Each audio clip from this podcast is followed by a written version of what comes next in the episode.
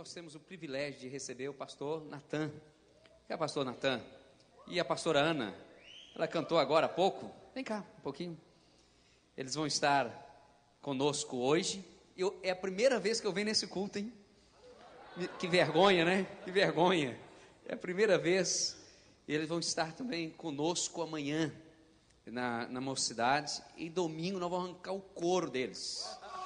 Vai ser 8 horas da manhã, 10 da manhã, 17 horas, 19 nós vamos ter a cantata, mas vai fazer o fechamento.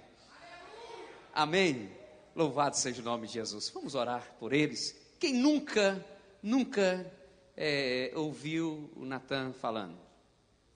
Vai, já tem uma... Vai ser a primeira vez, que bênção, de muitas. É um casal amado, viaja o Brasil todo aí pregando o Evangelho.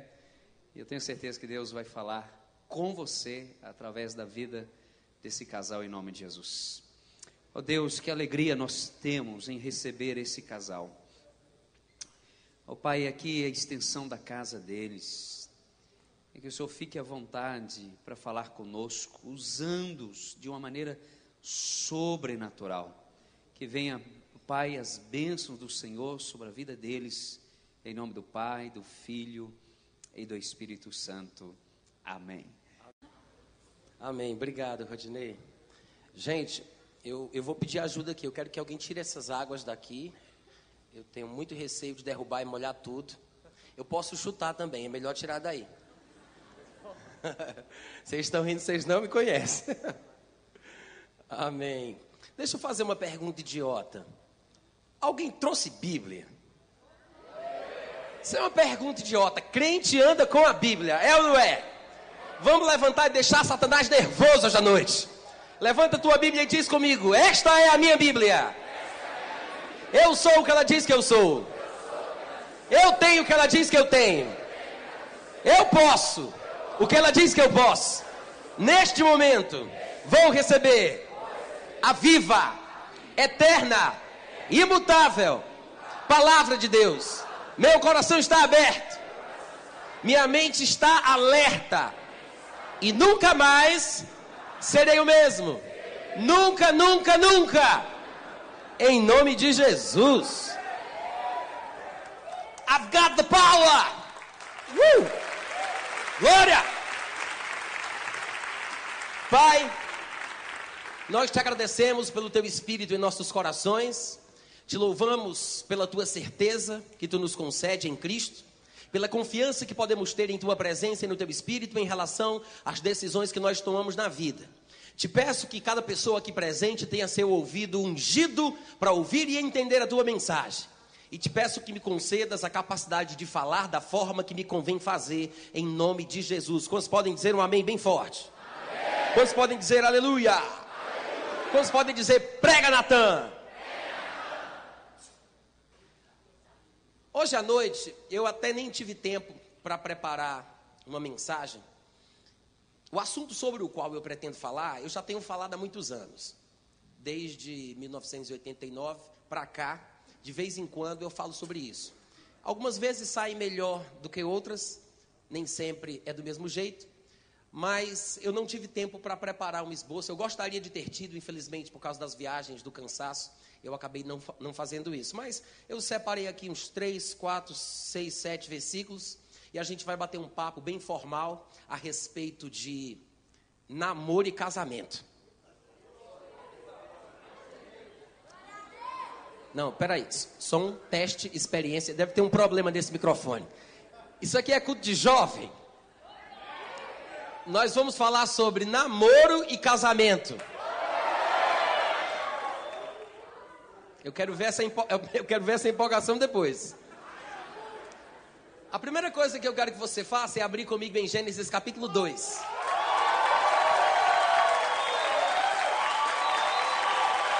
Que foi que eu fiz?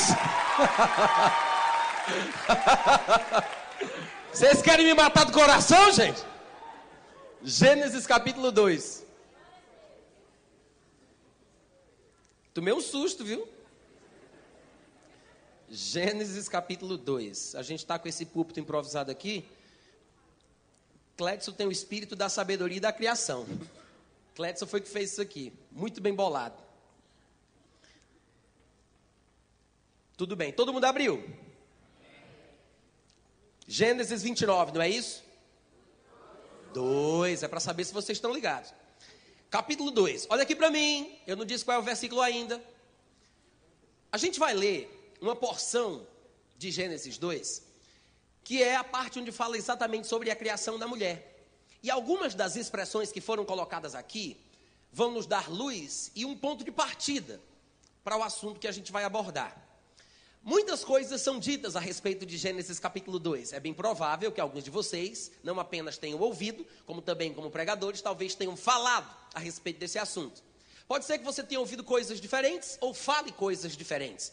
Afinal de contas, cada um de nós, como diria Raul Seixas, é um universo. Então, é possível que cada um tenha uma perspectiva muito própria, muito particular, não somente pelo seu nível de compreensão das coisas de Deus, como pela sua própria escolaridade, pela sua personalidade e assim por diante. Cada um de nós enxerga uma coisa que nem sempre o outro vê. Eu tenho certeza que o que você sabe pode ser uma bênção para a minha vida, se você tivesse a oportunidade de compartilhar comigo. Então, da mesma forma, algumas coisas que eu sei podem ser uma bênção para ti. O que você me dá me abençoa, o que eu dou para ti te abençoa também. Se for diferente, não fica com raiva, não fica chateado, guarda numa gaveta de azeite, deixa Deus trabalhar. Deixa Deus trabalhar. Amém? Mas, como quem é o pregador de hoje à noite? Sou eu, então eu falo e você escuta. Amém? No versículo 18 está escrito assim: Disse mais o Senhor Deus: Não é bom que o homem esteja só. Far-lhe-ei uma auxiliadora que lhe seja idônea. Havendo, pois, o Senhor Deus formado da terra todos os animais do campo e todas as aves dos céus, trouxe-os ao homem para ver. Deus trouxe ao homem para. Quem ia ver? Não, quem ia ver?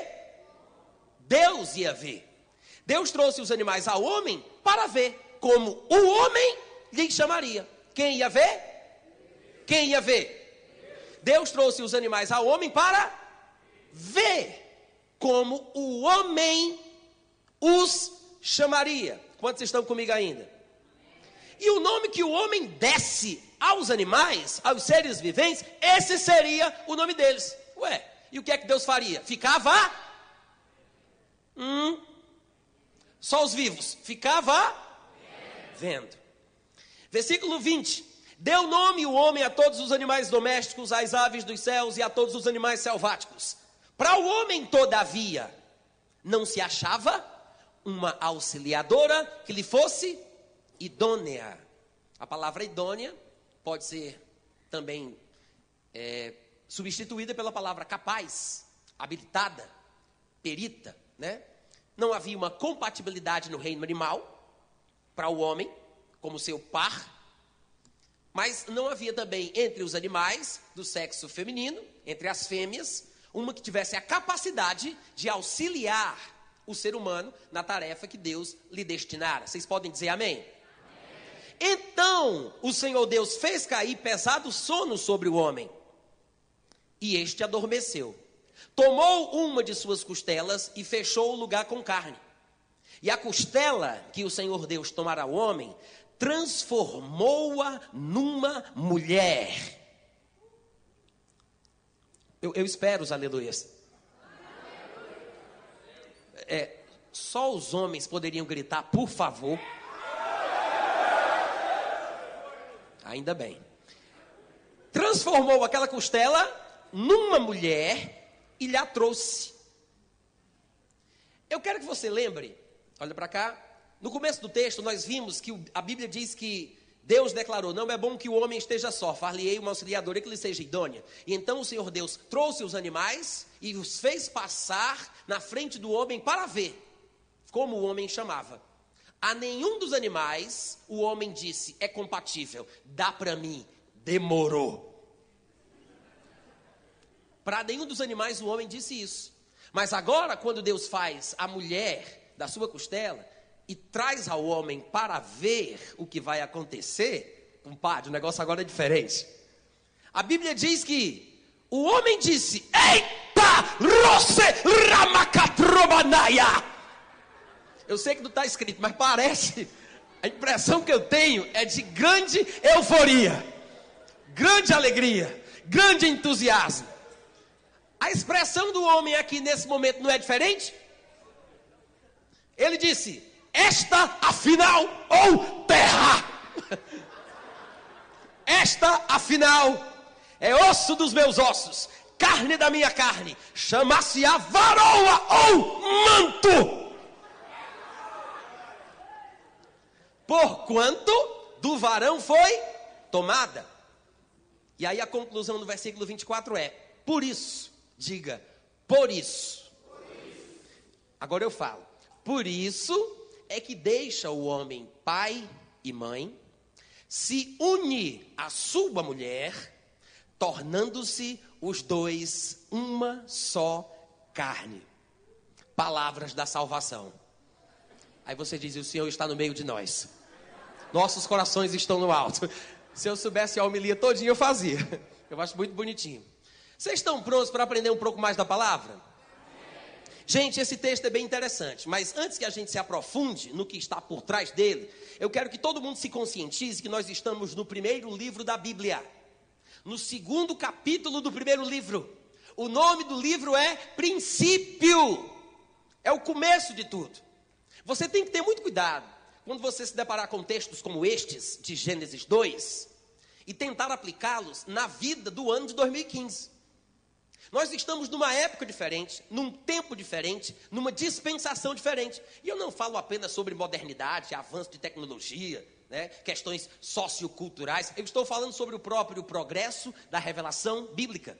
A Bíblia é uma revelação progressiva. Um, dois, três, teste, experiência. Vocês podem dizer amém de vez em quando? Muito obrigado, Deus abençoe a vossa família, tá? A, eu vou tentar de novo. Aí no finalzinho vocês dizem aquele negócio assim, amém, aleluia, as coisas que os crentes falam. A Bíblia é uma revelação progressiva. Oh, glória! Quando o pregador não prega direito, o povo não se anima, né? Isso quer dizer que nós temos que estar atentos às declarações sobre o mesmo assunto ao longo das Escrituras. Jesus vai falar sobre esse texto, Paulo vai falar sobre esse texto. E eu me pergunto se nós temos considerado o ponto de vista de Cristo, o ponto de vista de Paulo. Será que nós temos parado para pensar como foi a interpretação paulina sobre o texto que lemos? Como Paulo abordou tal assunto? Qual a sua perspectiva? Qual o seu ponto de vista? Acima de tudo, será que o ponto de vista de Paulo é digno de consideração?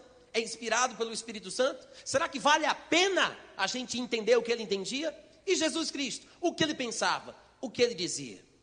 Então, irmãos, quando nós vamos falar sobre casamento, sobre relação é, homem-mulher, sobre atração, desejo e essas coisas todas, nós temos que respeitar a palavra de Deus como revelação progressiva acima de toda e qualquer outra coisa. E eu sei que cada um de nós deve ter uma experiência muito linda para contar, né? Talvez alguns jovens que estejam aqui sejam até casados, outros noivos, ou alguns já tenham passado por isso. Eu sou casado há 13 anos, estamos caminhando no 14 ano, estamos no 13 ano, eu queria ver se você estava prestando atenção. E eu sei, irmãos, que a vida a dois não é fácil. Não é fácil. De vez em quando, alguns pregadores, colegas de trabalho, gostam de incentivar o povo a, a lerem sobre casamento. E há muitos livros que as pessoas podem sugerir. E eu já vi alguns colegas meus dizendo: ah, leia o ato conjugal, leia família cristã, leia tal casamento. Eu gosto de aconselhar: leia a arte da guerra.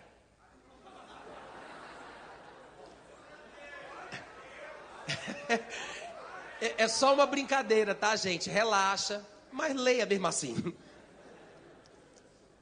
O único problema que às vezes nós encontramos é porque as pessoas não falam sobre casamento como a vida realmente é.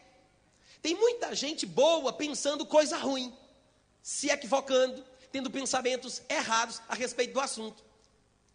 Eu não sei se isso é uma verdade, mas me parece que, pelo menos a maioria das mulheres, tem uma visão mais romântica desse futuro encontro com o seu varão predestinado. E E alguns versículos dos que nós lemos aqui são usados para darem base à ilusão. Por mais que o versículo esteja na Bíblia, não serve de desculpa para pensamentos enganosos. É por isso que nós temos que analisar se os nossos conceitos estão em harmonia com a progressão da revelação sobre casamento que a Bíblia traz. É por isso que temos que ponderar as declarações de Gênesis 2 à luz de Paulo, à luz de Cristo Jesus. Amém, gente? E é por isso que de vez em quando surge alguém que diz: Ah, Natan, mas eu penso que existe uma pessoa que Deus criou para mim, especificamente. É uma pessoa que Deus fez, assim como no princípio, que está por aí perambulando, embora eu ainda não a conheça, mas que me foi destinada. No fundo, no fundo, o crente não diz. Mas com certeza tem muito evangélico crendo em alma gêmea evangélica.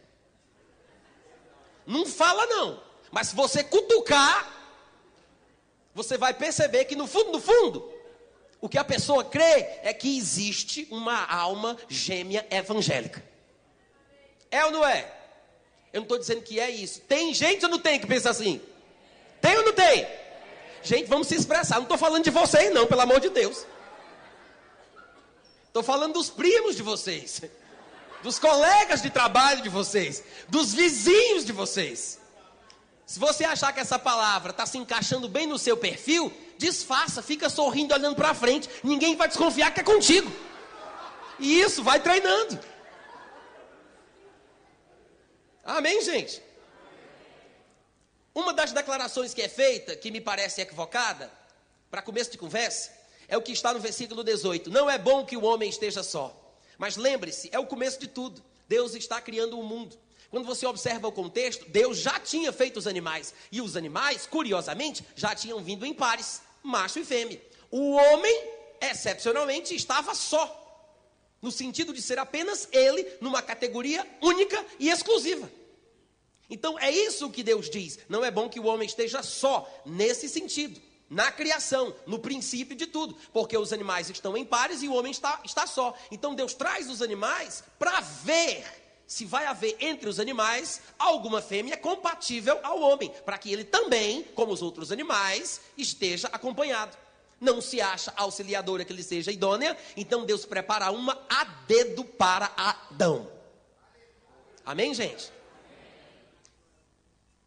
Mas quando nós progredimos na leitura da Bíblia, você vai ver, se nós conseguirmos, se tivermos tempo, Deus permitir, você vai ver que tanto Jesus como Paulo, eles sugerem que viver solteiro é melhor. Porque ninguém vai dizer aleluia. Porque a pessoa fica desimpedida para servir ao Senhor.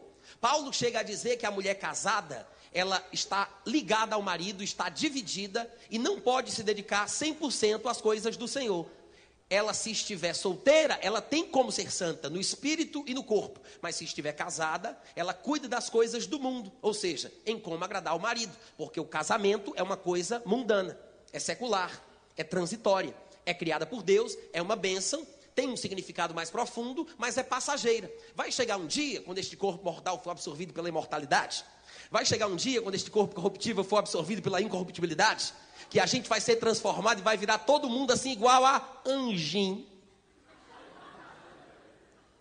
Vamos ser como os anjos. E Jesus diz: nem se casam, nem se dão em casamento. Ou seja, as relações como as conhecemos hoje receberão um novo tipo de coisa. É uma transformação.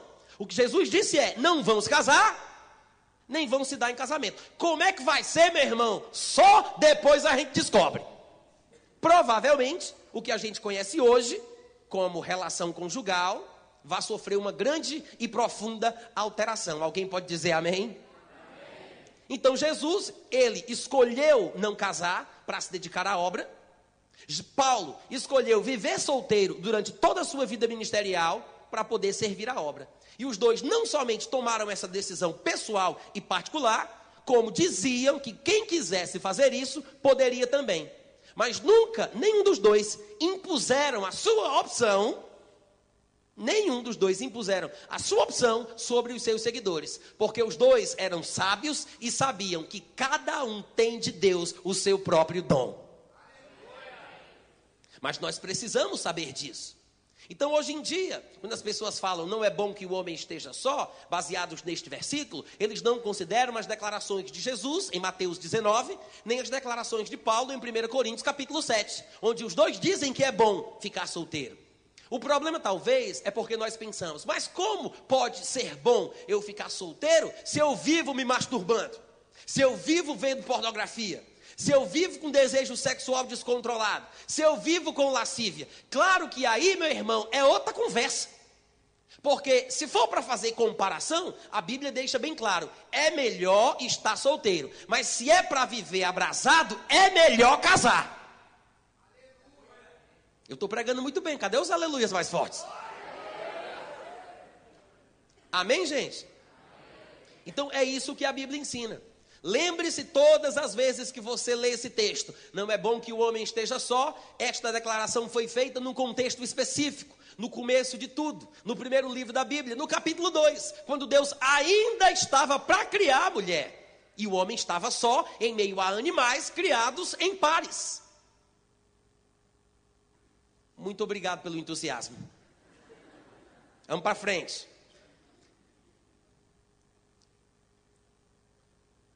No versículo no versículo 20 diz que o homem deu nome a todos os animais domésticos, às aves dos céus, a todos os animais selváticos. Para o homem, todavia, não se achava uma auxiliadora que lhe fosse idônea. E eu creio que essa expressão que está aqui foi inspirada pelo Espírito Santo. Afinal de contas, a Bíblia diz que a Escritura nós acabamos de ler o que está escrito. A Escritura é inspirada por Deus. E é por isso que é útil para ensinar, educar, corrigir, repreender, a fim de que os homens de Deus sejam perfeitos e perfeitamente habilitados para toda boa obra. Isso foi inspirado por Deus. Isso quer dizer que a mulher que Deus criaria, um pouco mais para frente, se encaixaria nesse perfil que não foi encontrado entre os animais. A mulher seria finalmente idônea, uma auxiliadora idônea. E é interessante observar que quando o homem decide casar, quando o homem está casado, a sua mulher tem que ser exatamente o que a Bíblia diz que a mulher seria: uma auxiliadora idônea. Se no relacionamento conjugal a mulher é chamada de auxiliadora, é porque o homem precisa de auxílio. Será que os homens podem dizer amém? Por humildade. Que o problema às vezes do homem é esse, é não reconhecer que tem carências, que tem necessidades que só a mulher pode suprir. Num relacionamento conjugal, é preciso sim que o homem entenda que a mulher pode e vai contribuir com a sua própria vida. De fato, ela vai auxiliar o marido na liderança e na condução do lar. A mulher é uma auxiliadora idônea, não é uma auxiliadora qualquer, ela é idônea, capaz, perita. Isso quer dizer que o homem tem que estar aberto para receber ajuda profissional. Amém? Eu só quero que as mulheres não se empolguem tanto, porque a Bíblia está dizendo que é auxiliadora idônea, não é auxiliadora idona. Entendeu? Quantos percebem que há uma diferença? Amém? É auxiliadora e idônea. Idônea. Não é, é só a minha esposa que é minha auxiliadora e dona, né? Mas no caso, eu aprendi isso com ela, na verdade. Mas a mulher, ela não é a dona do homem e na verdade nem o homem é o dono da mulher. Ainda que em 1 Coríntios capítulo 7, versículo 4, Paulo diga que o corpo da mulher, quem tem poder é o marido, e o corpo do marido, quem tem poder é a mulher, significando que a mulher manda no corpo do homem e o homem manda no corpo da mulher. Tu ainda quer casar, criatura? Ainda que signifique assim, porque serão uma só carne, porque acabamos de ler, é por isso que o homem deixa pai e mãe, se une à mulher e se torna uma só? E se torna uma só? Se torna uma só? Ainda assim, que exista essa relação de interdependência, ainda que exista essa relação, cada um é um ser individual. Você não é uma metade que procura a outra banda. Você é uma pessoa inteira, completa, íntegra que Deus fez, que vai se unir com outra pessoa inteira para que os dois juntos formem uma nova unidade. Uma nova unidade. Por que, que eu estou dizendo isso? Porque muita gente se equivoca nessa procura pela outra metade da laranja, que fica ouvindo mais as músicas de Fábio Júnior do que lê na Bíblia. E fica pensando, eu não vou ser completo, né? Enquanto eu não encontrar a outra metade. Meu irmão, você já é completo. Já é. Ah, irmão Natan, é porque, sei lá, eu acho assim, sabe? Entende? É que se eu casar com a pessoa certa, sabe aquela pessoa assim, tipo, que Deus tem para mim? Eu não estou falando uma gêmea evangélica, não, sabe, irmão Natan? Mas, assim, a pessoa de Deus. Eis aí outro grande problema: procurar a pessoa certa. Irmãos, não existe pessoa certa.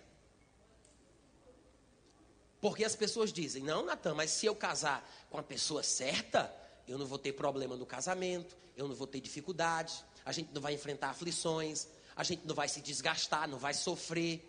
Quem foi que disse? Quem foi que disse? Você tem experiência? Você já leu na Bíblia onde Paulo disse: Irmãos, se vocês quiserem casar, pode, não é pecado, mas eu só queria poupar vocês. Hein? Para um bom entendedor, meia palavra basta. Ele fala claramente: vocês vão ter aflições na carne. Mas não é pecado, não. Quer casar? Casa. É assim que Paulo fala. Então, quando a gente apresenta as coisas de uma forma ilusória e não prepara o povo para a realidade da vida, falando das coisas como elas realmente são, as pessoas entram esperando uma coisa e quando se deparam com a verdade da vida, com a verdade dos fatos, se decepcionam e saem muitas vezes da igreja porque Deus não cumpriu aquela promessa que na verdade nem foi feita. Eu estou deixando vocês meditarem. Decepções desnecessárias. Então, em vez de você perder o seu tempo procurando uma suposta pessoa certa, Quer que o casamento realmente funcione? Então faça o seguinte: esquece essa procura pela pessoa certa e gasta o tempo da tua vida sendo a pessoa certa. Se conserta, se endireita, se disciplina, amadurece, se torna uma pessoa melhor. Se você se esforçar para ser a pessoa certa, pode ser que o casamento tenha futuro. Agora, depositar suas esperanças em relação a um casamento bem sucedido, porque supostamente vai casar com uma pessoa certa para você, você pode se iludir, você vai se decepcionar.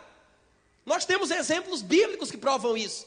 Se eu perguntar aqui para você, gente, Eva era a pessoa certa para Adão? Tempo. Alguém ainda teve a coragem de gritar ali atrás. Não! Gente, só tinha ela. Pelo amor de Deus, criatura. Como é? Não, presta atenção, pelo amor de Deus. Como é que Eva não era a pessoa certa para Adão? Ah, é porque não deu certo? Não funcionou? A bagunça começou lá? A mulher só trouxe problema para a vida dele? Agora, você quer falar sério ou vai ficar de brincadeira? Porque se for para falar sobre conceito de pessoa certa, Irmãos, a gente tem que colocar Eva no topo da cadeia alimentar.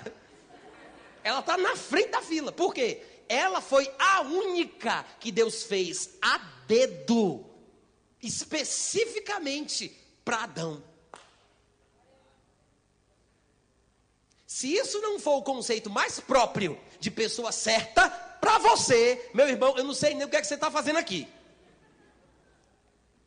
Porque para mim, se for para falar de pessoa certa, só uma feita por Deus, por encomenda para a pessoa. Estou certo ou estou errado? Hein? Vamos lá, gente. Eu fiz uma pergunta, eu espero uma resposta. Certíssimo? Certíssimo? Mas qual foi, qual foi a atitude de Adão Não foi a mesma coisa que nós fazemos, só que Adão ele veio de lá para cá e a gente faz enquanto está indo. Adão já estava na experiência e estava falando do que tinha vivido. A gente fala sobre o que a gente quer viver. Né? A gente diz, se Deus me der a pessoa certa, o casamento vai ser uma bênção. Aí está lá Adão falando, o problema todo é por causa da pessoa que tu me deu.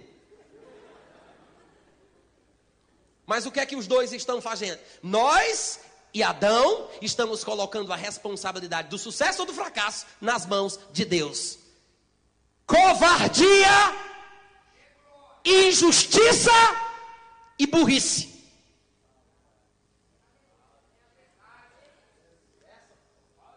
Covardia da nossa parte fazer isso com Deus.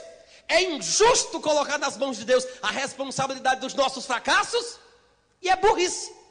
Porque não estamos considerando o fato de que Deus criou o homem à sua imagem e à sua semelhança e deu ao homem autoridade para governar, dominar, sujeitar a terra. Amém, gente? O que significa isso? Significa que, presta atenção, significa que o homem não foi feito para ser controlado por Deus. Deus não quis que fosse assim. Não era plano de Deus que o homem fosse controlado por ele. O homem não foi feito para ser um fantoche, uma marionete. Nós somos uma duplicata em espécie da categoria do próprio Deus. Uh, glória! Como ele, imagem e semelhança. Somos da família. Ele é nosso pai, eu sou seu filho. Então você vai ver, Gênesis, Deus diz: façamos o homem a nossa imagem, conforme a nossa semelhança. Por isso, então, tenha ele domínio, tenha ele domínio. Ele tenha domínio. Deus não disse, eu dominarei através do homem. Ele não disse isso. Ele disse, é como nós? Domina. Uh. Então, o homem tem mais responsabilidade pelo fato de ser como Deus do que às vezes nos dizem os nossos pregadores prediletos. Hum? E eu me pergunto: será que nós estamos realmente prontos? Será que nós entendemos o que significa entrar num relacionamento conjugal? Porque nós estamos prontos para assumir os nossos erros, para falar das nossas falhas, para reconhecer as nossas culpas? E dizer claramente: minha, minha, minha esposa, minha querida, minha linda, minha chuchuca, honey, ou seja lá como você chamar, você está pronto para dizer: eu pequei, me perdoe, eu falhei, quero consertar, vamos continuar? Ou você vai sempre colocar a responsabilidade do sucesso ou do fracasso nas mãos de Deus? Porque Adão fez isso e tem muito crente hoje fazendo a mesma coisa. É a mesma coisa. Adão disse: Foi a mulher que tu me deu. Aí o homem diz: Não, se tu me der uma mulher, qual vai ser a desculpa depois que o problema surgir? Qual vai ser a desculpa depois quando o problema bater na tua porta? Eu estou pregando muito bem hoje à noite. Cadê os amém, os aleluia? Amém, irmãos? Só que o problema é que tem muita gente que pensa que casar é viver deitado em berço esplêndido ao som do mar e à luz do céu profundo. Não é. Não é. Ouviu o que eu falei? Não é. Alguém poderia dizer, Natan, estou ficando com medo. Não sai que ainda não acabou. Agora, você tem que saber disso. Vai casar? Entre consciente. Entre consciente no relacionamento. Para depois você não se iludir. Viu? Amém, gente? Agora, eu gostaria de dar um pulo lá para Mateus capítulo 19. Vamos dar uma olhadinha lá. Mateus capítulo 19. Não soltei o cronômetro, gente, pelo amor de Deus. Quanto tempo já eu estou pregando? O rapaz da filmadora aí, que tem aí a contagem do tempo. Tu sabe? Não, né? Oi? Evandro? Como é o nome dele? Hã? Tá vivendo? Quanto tempo tem aí? Tu sabe? Não, né? Tu não fez o corte na hora que comecei a pregar, não, né? Vigília, né? Vocês ficam que eu vou embora, viu? Porque eu tô com muito sono. Ó, eu não sei quanto tempo passou, não, mas vamos fazer o seguinte: tá começando agora. É brincadeira, gente, calma. Pelo amor de Deus. Todo mundo abriu Mateus 19? Todo mundo abriu? Olha para mim, presta atenção, antes de ler o versículo. Essa parte que a gente vai ler é um momento em que Jesus Cristo é questionado a respeito da questão do casamento. É uma pergunta doutrinária, teológica, mas Jesus vai expressar claramente o seu ponto de vista. Na resposta de Jesus, como eu falei para vocês, ele vai citar parcialmente o texto de Gênesis 2 que nós lemos aqui. Ele vai pincelar né, uma parte ou outra do texto. Mas eu quero que você observe bem a forma de Jesus falar e a gente vai tentar extrair o máximo que puder das coisas que estão aqui nessa porção das Escrituras. No versículo 3 de Mateus 19, a Bíblia diz que vieram a ele alguns fariseus e o experimentavam perguntando: É lícito o marido repudiar a sua mulher por qualquer motivo? É permitido pela lei o homem deixar a sua mulher por qualquer motivo? Então, Jesus respondeu: Vocês não sabem ler, não? Não é isso que, que a Bíblia diz? Eu não sei se a sua Bíblia sente isso, a minha sente. Jesus diz: Vocês não sabem ler, não? Não tendes lido que o Criador, desde o princípio, os fez homem e mulher? E antes da gente continuar a leitura, olha aqui para mim. É interessante que Jesus Cristo considerasse o que estava escrito como as respostas para os questionamentos da vida. Porque isso nos mostra que nós temos nas nossas mãos a Bíblia que Jesus lia, a Bíblia que Jesus citava, o texto que, segundo Cristo, respondia às indagações humanas. E o problema da gente, talvez, é porque não temos tanto considerado o texto como deveríamos. E estamos buscando revelação, um sonho, uma sensação, uma premonição, uma direção, uma aparição ou qualquer outra ação. Mas o texto que é bom, necas de pitibiribas, como diria minha mãe. Nem me pergunte o que é, porque até hoje eu não sei. O texto que é bom, nada. Ninguém liga para o texto. E eu acho interessante que Jesus de vez em quando saia com essas. O pessoal chega e pergunta, nananana, ele diz: O que é que você leu? O que é que está escrito? Sabe ler, não, bichinho? Ler o que está escrito responde às nossas dúvidas. O problema, talvez, é porque nós estamos lendo, mas estamos interpretando o que está escrito à luz das nossas experiências. Eu vivo uma coisa, eu passo por algo em minha vida, então eu interpreto o que está escrito à luz do que eu vivo. Quando deveríamos fazer exatamente o contrário, em vez de interpretar a Bíblia à luz das nossas experiências, deveríamos interpretar as nossas experiências à luz da Bíblia. Amém? Então, muito cuidado quando você for falar sobre a sensação que você teve quando você estava orando naquela vigília do mês passado. Muito cuidado com a sensação que você teve naquela noite de oração da semana passada. Às vezes nós temos uma experiência real, mas usamos palavras que não são as mais apropriadas para traduzir ou para contar aquilo que a gente viveu. É por isso que temos que provar os espíritos e temos que saber se aquilo está em linha com a palavra de Deus. A palavra deve estar em primeiro lugar. Amém, irmãos? Não tendes lido que o Criador, desde o princípio, ele está falando de Gênesis 2, é o texto que a gente leu. Que desde o princípio o Criador os fez macho e fêmea, homem e mulher, e que disse: por esta causa, por esta causa, que causa? Porque um é macho e a outra é fêmea. Porque um é macho e a outra é fêmea, por esta causa, deixa o homem pai e mãe e se une, no sentido físico, carnal, se une à sua mulher, tornando-se os dois uma só? Uma só? Uma só o quê? Carne. Eu falei ainda há pouco sobre a importância de perceber que a união matrimonial é uma união onde os dois se tornam uma carne só. São indivíduos, são indivíduos completos, mas se tornam uma carne só. Não é um espírito só. E às vezes a gente se atrapalha, porque existe um texto na Bíblia que diz que aquele que se une ao Senhor é um mesmo espírito com ele. E eu já vi alguns amigos meus ministrando casamento, e na hora de celebrar o casamento, eles usavam esse texto que fala da nossa união com o Senhor, dizendo que os que estavam casando estavam se tornando também um só espírito. Ou seja, trocaram as bolas. Misturaram o texto que fala da nossa união com o Senhor para falar sobre a união carnal do homem com a mulher. Quando o homem se casa, ele não se torna um só espírito com ela. Cada um é um ser individual. E o Senhor Jesus é o Senhor da consciência do espírito de cada um. Vocês podem dizer amém? amém? Mas, quando o homem se une à mulher, eles se tornam uma só o quê?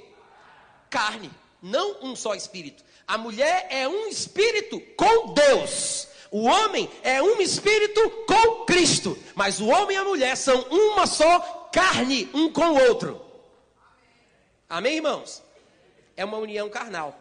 E é interessante que Jesus tenha dito assim, ó. Vocês não leram que o Criador no princípio os fez macho e fez fêmea e que é por esta causa, é por esta causa que eles se unem, que eles se unem e se tornam uma carne só? Quando ele fala sobre a união para se tornar uma carne só, eu sei que às vezes as pessoas espiritualizam demais e pensam assim: que, que Jesus está falando que Deus uniu as pessoas que deveriam se encontrar, né? Tipo é, José com Maria, Joaquim com Raimunda. Deus, ele, ele preparou, encaixou, porque Deus uniu. O que Deus uniu, não separe o homem. É assim que a gente interpreta. Uma vez eu estava ministrando sobre essas questões e uma pessoa que estava na plateia depois do culto me procurou e disse assim: Natan, eu achei muito interessante aquilo que você falou. Mas naquela parte lá que você disse sobre o que Deus uniu, não separe o homem, eu tenho algumas questões, eu tenho algumas dúvidas, algumas perguntas. Porque quando eu casei com a minha mulher, eu não era crente. Ela não era crente. Na verdade, nós estávamos no mundo, fazíamos tudo de errado, a gente acabou casando. Depois, a gente se converteu. Mas eu quero dizer uma coisa para você: essa mulher é uma desgraça na minha vida. É uma miséria. Eu sofro demais. É confusão o tempo todo. É briga o tempo todo. Só que você diz que o que Deus uniu, o homem não deve separar. Quando eu me casei com ela, com certeza não foi Deus que botou esse demônio na minha vida. Eu posso me separar, não posso? Não é interessante? É um raciocínio inteligente. A pessoa diz: o que Deus uniu, o homem não separa. Como não foi Deus, graça, como não foi Deus, graças a Deus posso me separar dessa criatura. Não é esse o significado. Jesus não está falando sobre a união de A mais B, José com Maria. Ele está falando sobre a união possível entre um homem e uma mulher, justamente por terem sido criados de uma forma que os dois se encaixam fisicamente. A anatomia do corpo dos dois foi feita de forma perfeita para haver a união, o encaixe. A relação sexual é a união da qual o texto de Gênesis 2 está falando. Quando diz deixará pai e mãe e se unirá, essa união é o sexo em si. A relação sexual é a união que faz os dois se tornarem um no ato sexual. Quantos estão entendendo? Então, quando você não entende isso, você pensa que Jesus ou a Bíblia está falando sobre Deus unir fulano com cicrano. E o que Deus une, o homem não pode separar. Mas não é esse o sentido. É por isso que Jesus diz: Vocês não leram que Deus fez macho e fêmea, e por essa causa disse que deixarão pai e mãe e se unirão, porque é macho e fêmea, dá para unir. Aí Jesus continua no versículo 6: De modo que já não são dois, porém uma carne só. Portanto, nesse sentido, o que Deus ajuntou, não o separe o homem. Diga amém. amém. Para deixar mais claro para vocês como o sentido correto desse texto é o que eu estou sugerindo, eu quero que você veja o ponto de vista de Paulo citando a mesma passagem que Jesus citou para que você veja como o conceito correto sobre se tornar os dois uma só carne é exatamente a possibilidade da união sexual, carnal, que Deus criou. Que por isso é que, que Jesus diz: o que Deus ajuntou, ou seja, ele fez de forma que os dois pudessem estar juntos, o que Deus ajuntou, porque criou macho e fêmea, o homem não deveria separar. Em 1 Coríntios 6, Paulo está falando com os irmãos sobre pureza sexual, sobre uma vida de santidade. Ele fala também sobre muita imoralidade que era praticada na igreja. E quando chega no versículo 15, por exemplo, ele diz assim: Gente, vocês não sabem que os corpos de vocês são membros de Cristo? Por acaso eu vou pegar os membros de Cristo e vou transformar em membros de uma prostituta? Claro, absolutamente que não. E no versículo 16 ele diz: Ou será que vocês não sabem que o homem que, olha aí, se unir à prostituta forma um só corpo com ela? Porque, como está escrito em Gênesis capítulo 2, versículo 24: Serão os dois uma só? Serão os dois uma só? É um contexto diferente ou não é? O, Paulo está citando o texto de Gênesis 2 num contexto diferente ou não está? Tá. Ele não está falando sobre matrimônio, ele não está falando de casamento, ele está falando sobre prostituição, ele está falando sobre imoralidade sexual. Mas como o princípio da união entre um macho e uma fêmea é o mesmo, como o sentido básico e fundamental do texto de Gênesis 2 é esse, Paulo se sente à vontade para falar que a união sexual entre o homem e uma prostituta fere o propósito dessa possibilidade. Ou seja, quando Deus fez macho e fêmea, ele os fez para que se unissem sexualmente e se tornassem uma só carne e que daí para frente ficassem os dois juntos. E Paulo diz: quando o homem se une à prostituta, ele se faz uma só carne com ela, porque está escrito: serão os dois uma só carne. Falando de quê? Da relação sexual. Esse é o sentido bíblico. Então, de que forma eu me uno a uma pessoa? Ou seja, de forma correta ou de forma errada, com a minha mulher ou com uma prostituta? Se eu estou fazendo a coisa certa ou fazendo a coisa errada, vai depender de mim. Mas o que Deus fez para juntar os dois, para unir homem com mulher, foi criar um macho, criar a outra fêmea. E não trazer um para o outro. Ou seja, Deus não juntou José com Maria, nem o crente com a prostituta. É, eu espero que vocês peguem depois do CD e meditem sobre isso, para quem sabe daqui a duas semanas vocês entenderem. Todo mundo está me acompanhando? Então, volta para Mateus 19. Você está comigo ainda? Em Mateus 19, no versículo 6, Jesus fala: de modo que já não são dois, porém uma só carne. Portanto, o que Deus ajuntou, ou seja, Deus criou macho e fêmea, e por isso, por esta causa, como diz os versículos anteriores, é que existe a possibilidade de se tornar uma carne só. Portanto, o que Deus ajuntou, não separe o homem. Aí eles disseram: ai, por que, que Moisés mandou dar carta de divórcio e repudiar? Aí Jesus explica: na verdade, por causa da dureza do vosso coração, é que Moisés vos permitiu, diga, permitiu. Moisés permitiu que vocês repudiassem a vossa mulher. Entretanto, não foi assim desde o princípio. Diga amém.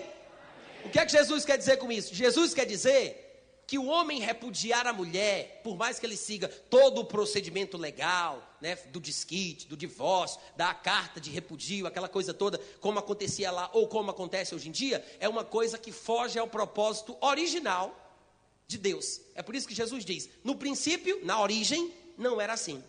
A vontade de Deus é que se alguém se unir a uma mulher, se ele se une com ela, que estes dois sejam uma só carne até que a morte os separe. Esta é a vontade de Deus. Amém, gente? Talvez alguns de vocês não tenham gritado amém porque estão sentindo a mesma coisa que os discípulos sentiram quando Jesus disse isso. Se você observar o resto da história, quando Jesus disse: Não, Moisés permitiu vocês se separarem, mas não é assim que as coisas são, não. Não é assim que a banda toca, não. No princípio, Deus fez os dois para serem um.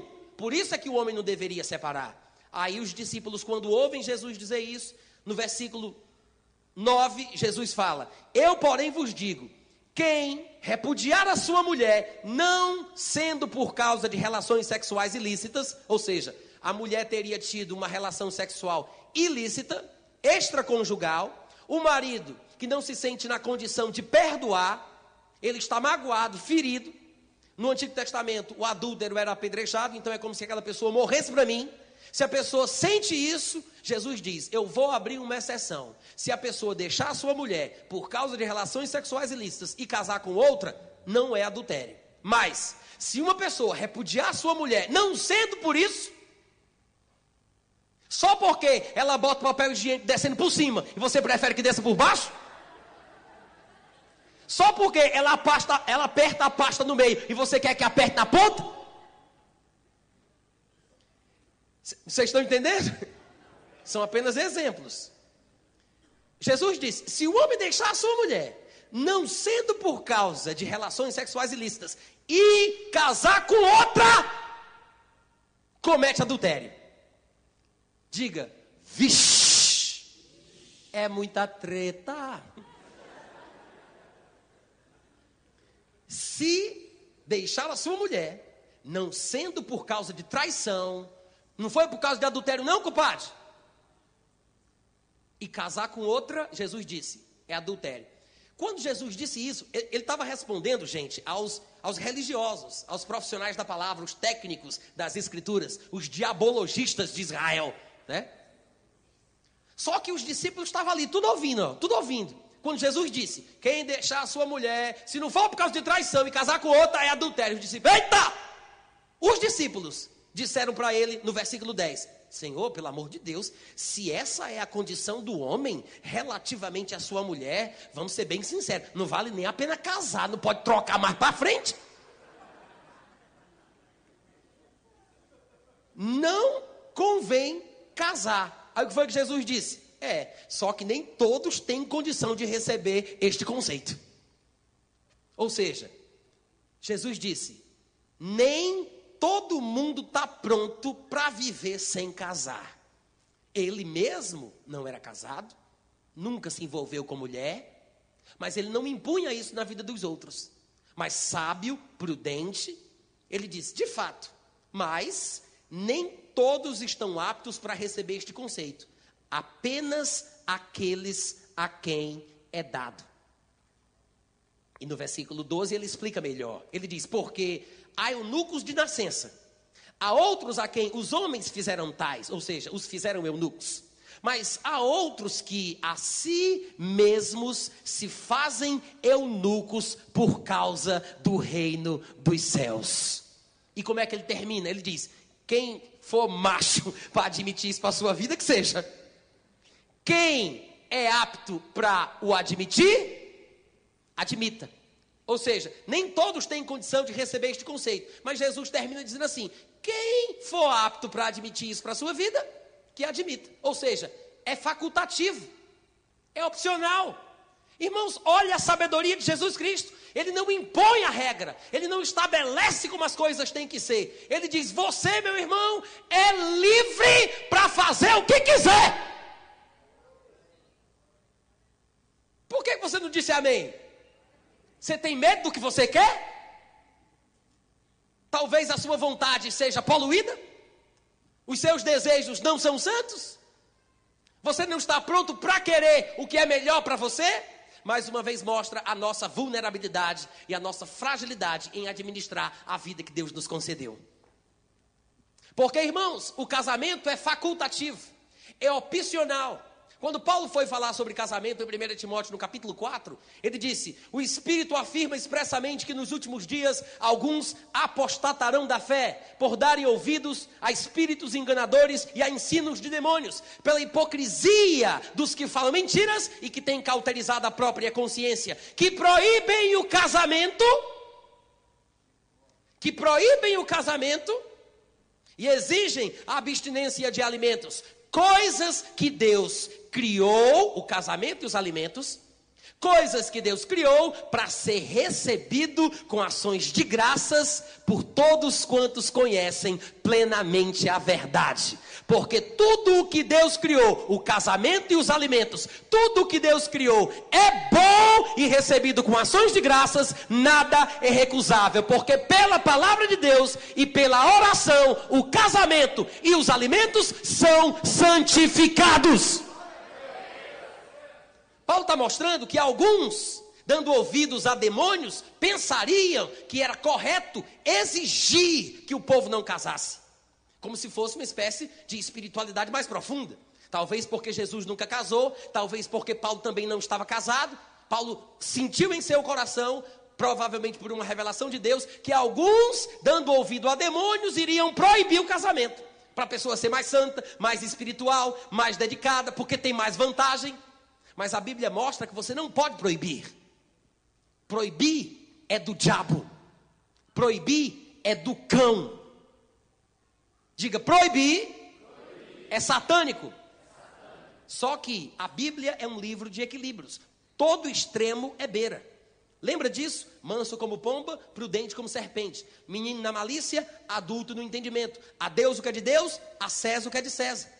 Assim como é diabólico proibir, é diabólico exigir que as pessoas se casem.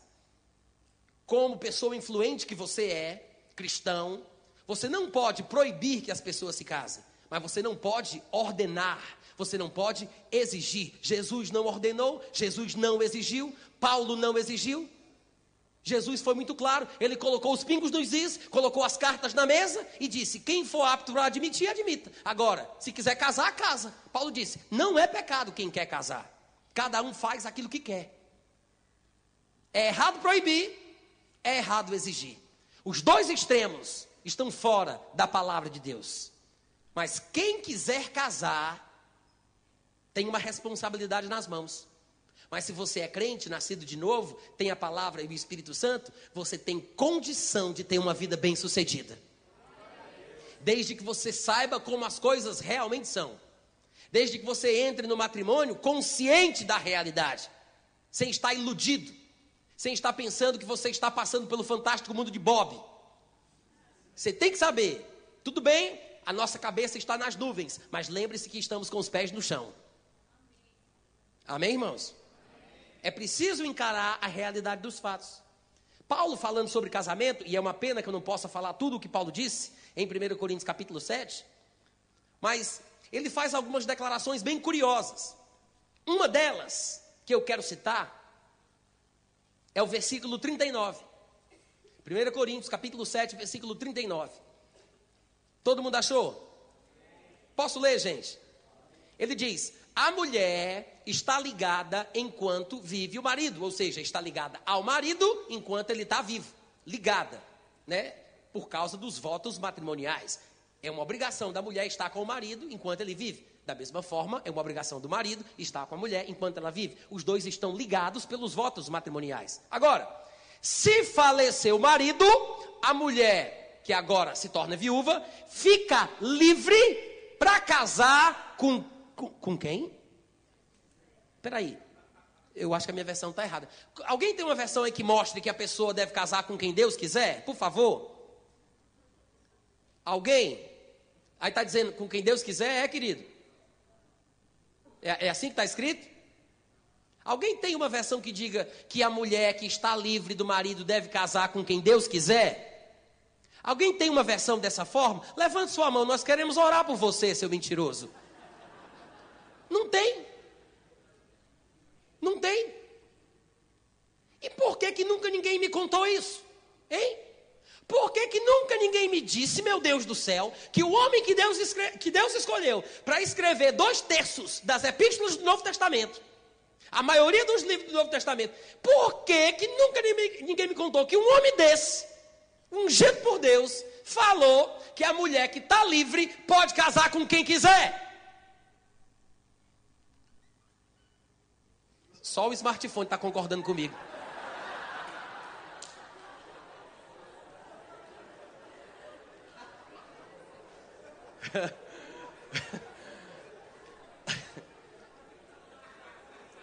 Fica livre para casar com quem?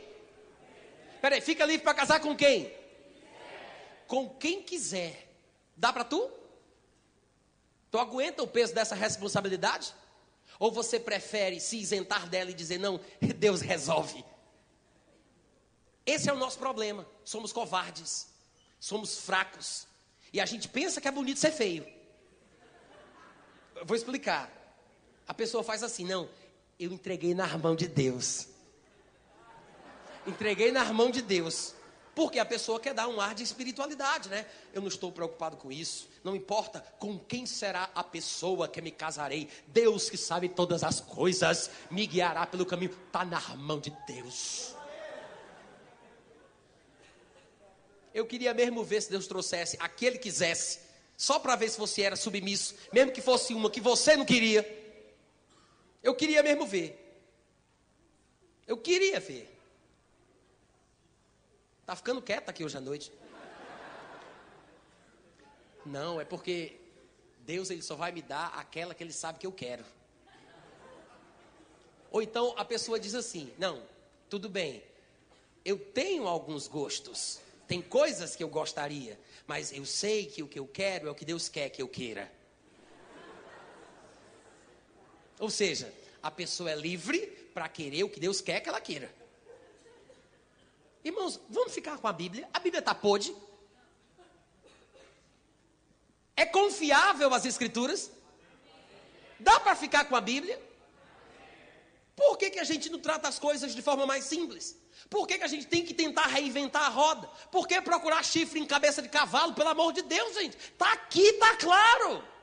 Você ouve as histórias de casamentos de hoje em dia, e eu poderia contar uma história muito bonita. Porque, a despeito dos problemas que eu já enfrentei com a minha esposa no matrimônio, ao longo destes 13 anos, o nosso casamento também foi uma coisa fora do normal. Porque eu morava só no Rio de Janeiro, eu praticamente não convivi com ela, eu a via de longe, porque fazíamos parte da mesma igreja. Um dia a gente se encontrou quando eu estava dando pra, aula para ela num seminário. Alguém sugeriu, por que vocês não se casam? Eu disse, tu quer? Ela disse, pode ser. Aí eu fui embora para o Rio de Janeiro, mandei uma procuração para um amigo meu. Meu amigo se casou com ela por procuração no meu nome. Depois eu fui lá, peguei ela e levei para casa. É. Agora, você diz, e vocês vivem bem? Irmãos, eu costumo dizer o seguinte: eu já dei muito trabalho à minha esposa. E ela poderia se casar com qualquer pessoa melhor do que eu. Muitos outros homens, mais espirituais, mais dignos, mais sábios. Mas eu nunca teria me casado com uma pessoa melhor do que ela. E nós. E nós vivemos muito bem. Nos damos super bem. Só que o seguinte, eu sabia no meu coração que o que eu via, eu queria. Eu não estou falando simplesmente sobre a sua beleza externa, porque ela é muito bonita, diga-se de passagem. Mas era uma menina crente, que estava sempre na igreja, participava do grupo de música, chegava sempre mais cedo, liderava um grupo de louvor na, na congregação que ela participava, estava fazendo um seminário bíblico. Gente, burrice. Olha só, Deus está respondendo alguma coisa, né? Burrice. Ó, Presta atenção, deixa Deus falar. Burrice não é fruto do Espírito. Ouviu o que eu falei? Ouviu o que eu falei? Burrice não é fruto do Espírito. Espia a terra, compadre. Presta atenção, analisa, olha, conversa. Aí você vai analisando se presta ou não presta para você, se você quer ou não quer. Agora, o que você quer? Essa é a questão. O que você quer? O que é que você busca? Porque se você não está maduro espiritualmente e sua ordem de prioridades não segue os critérios da Bíblia, talvez você queira coisas mais superficiais do que as mais importantes. E as primeiras coisas têm que vir primeiro. É por isso que às vezes, quando eu ouço algumas meninas falando: "Ah, mas eu quero me casar com um rapaz muito crente, cheio da Bíblia, um pregador ungido". Claro, muito dinheiro, lindo também, óbvio espiritual, forte, bonito. Eu olho assim, eu digo: como é que tu acha que um homem como esse vai querer casar com uma mulher como tu?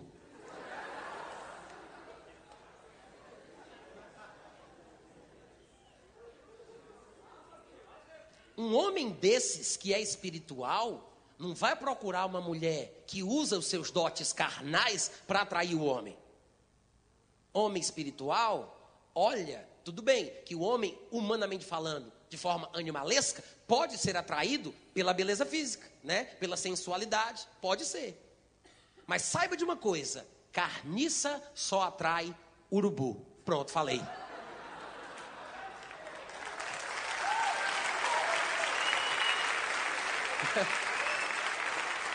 Amém?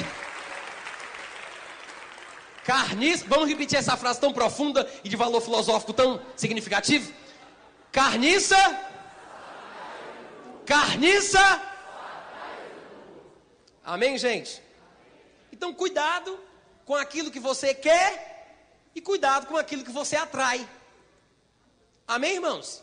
Cuidado com o que você quer e cuidado com o que você atrai. Mas é interessante a gente observar que Paulo, com todo o conhecimento dele, ele tenha dito: a mulher solteira, viúva, fica livre para casar com quem quiser. Alguns poderiam dizer, mas irmão Natan, é, já que ele está falando da viúva, será que essa palavra não é só para as viúvas e as solteiras devam casar com quem Deus quer? Então eu vou dar um conselho: caso mais cedo possível, ora para esse homem morrer, para depois você poder casar com quem você quer. Porque se for assim é covardia. Irmãos, Deus não faz acepção de pessoas. Os princípios dele são para todos. Amém, gente? A mulher que não é casada, desquitada, viúva, solteira e o homem também estão livres, porque não estão ligados pelos votos matrimoniais a cônjuge nenhum. Por causa disso, é que Paulo diz: está livre para casar com quem quiser. Qual é a ressalva? Contanto que seja no Senhor. Porque que comunhão há entre a luz e as trevas? Que comunhão há entre o santuário de Deus e o templo dos ídolos? Que comunhão há entre Cristo e o maligno? É por isso que um crente não deveria jamais se relacionar com um não crente. Porque se acontece de você ter o azar de dar em casamento, você vai ter problema com o seu sogro. É, é Satanás.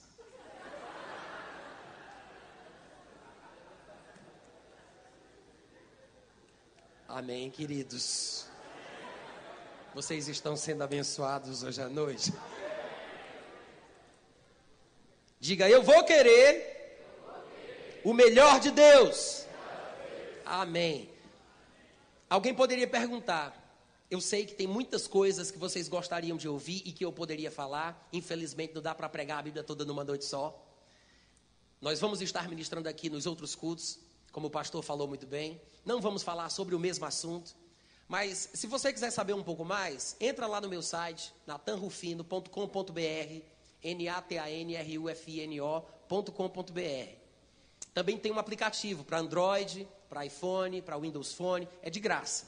Entra lá, baixa no seu smartphone, no seu tablet, lá tem textos, áudios, vídeos, tem uma pregação sobre isso de uma hora e 40 minutos. Procura lá em vídeos, relacionamentos, questões relacionadas ao casamento. Assiste, depois se estiver cheio de dúvida, aí você vai perguntar para o Rodinei. Não vem perguntar para mim, não. Estou brincando, gente. Se a pessoa me mandar a pergunta e eu tiver com paciência, eu respondo. Mas eu quero dizer que tem sido uma bênção poder estar aqui, me sinto muito alegre quando eu venho para uma igreja que o pessoal é animado e está sempre pronto para receber. Mas antes de encerrar, eu quero dizer que a maneira mais certa e mais segura de você seguir os padrões de Deus para ter um casamento feliz é seguindo o que a palavra diz. Porque a palavra é lâmpada para os teus pés e luz para os teus caminhos. Ilumina o lugar onde você pisa, porque é lâmpada no pé mas o lugar onde você vai pisar, o caminho que vai ser percorrido, já está iluminado. É lâmpada no pé, mas é luz no caminho. Abençoa o teu presente, abençoa o teu futuro. Ilumina o teu presente, ilumina o teu futuro. Em segundo lugar, depois da palavra, você tem que ter sensibilidade em seu próprio coração. Num dos cultos que eu vou ministrar, que eu ainda não sei qual é, eu vou falar sobre a importância de manter o coração sensível para saber ouvir a voz de Deus no seu próprio espírito. Em 1 João, no capítulo 3, do versículo 21, ele diz: Amados. Quantos amados nós temos aqui hoje à noite? Então, está falando com quem é crente, com quem nasceu de novo. Ele diz: Amados, se o nosso coração não nos acusar, nós temos confiança diante de Deus.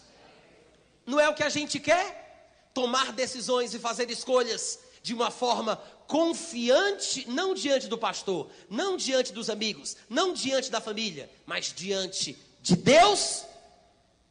Qual é o crente que quer tomar decisão e ter tranquilidade diante de Deus?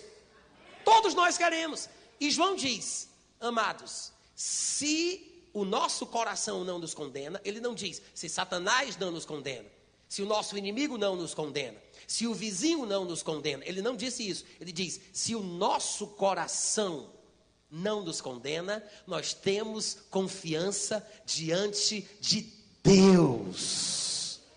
Uau! Eu sei que nem todo mundo entende esse texto, mas o que ele está dizendo claramente, a despeito das dúvidas que podem surgir na cabeça de vocês, que serão respondidas noutra pregação, se Deus assim o permitir e eu conseguir também.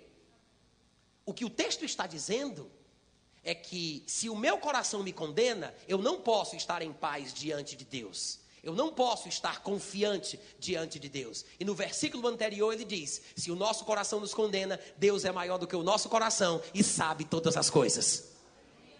Sai daquele caminho, se desvia daquilo ali que é um erro. Se for um pecado, confessa o teu pecado, se endireita com Deus e segue a tua vida.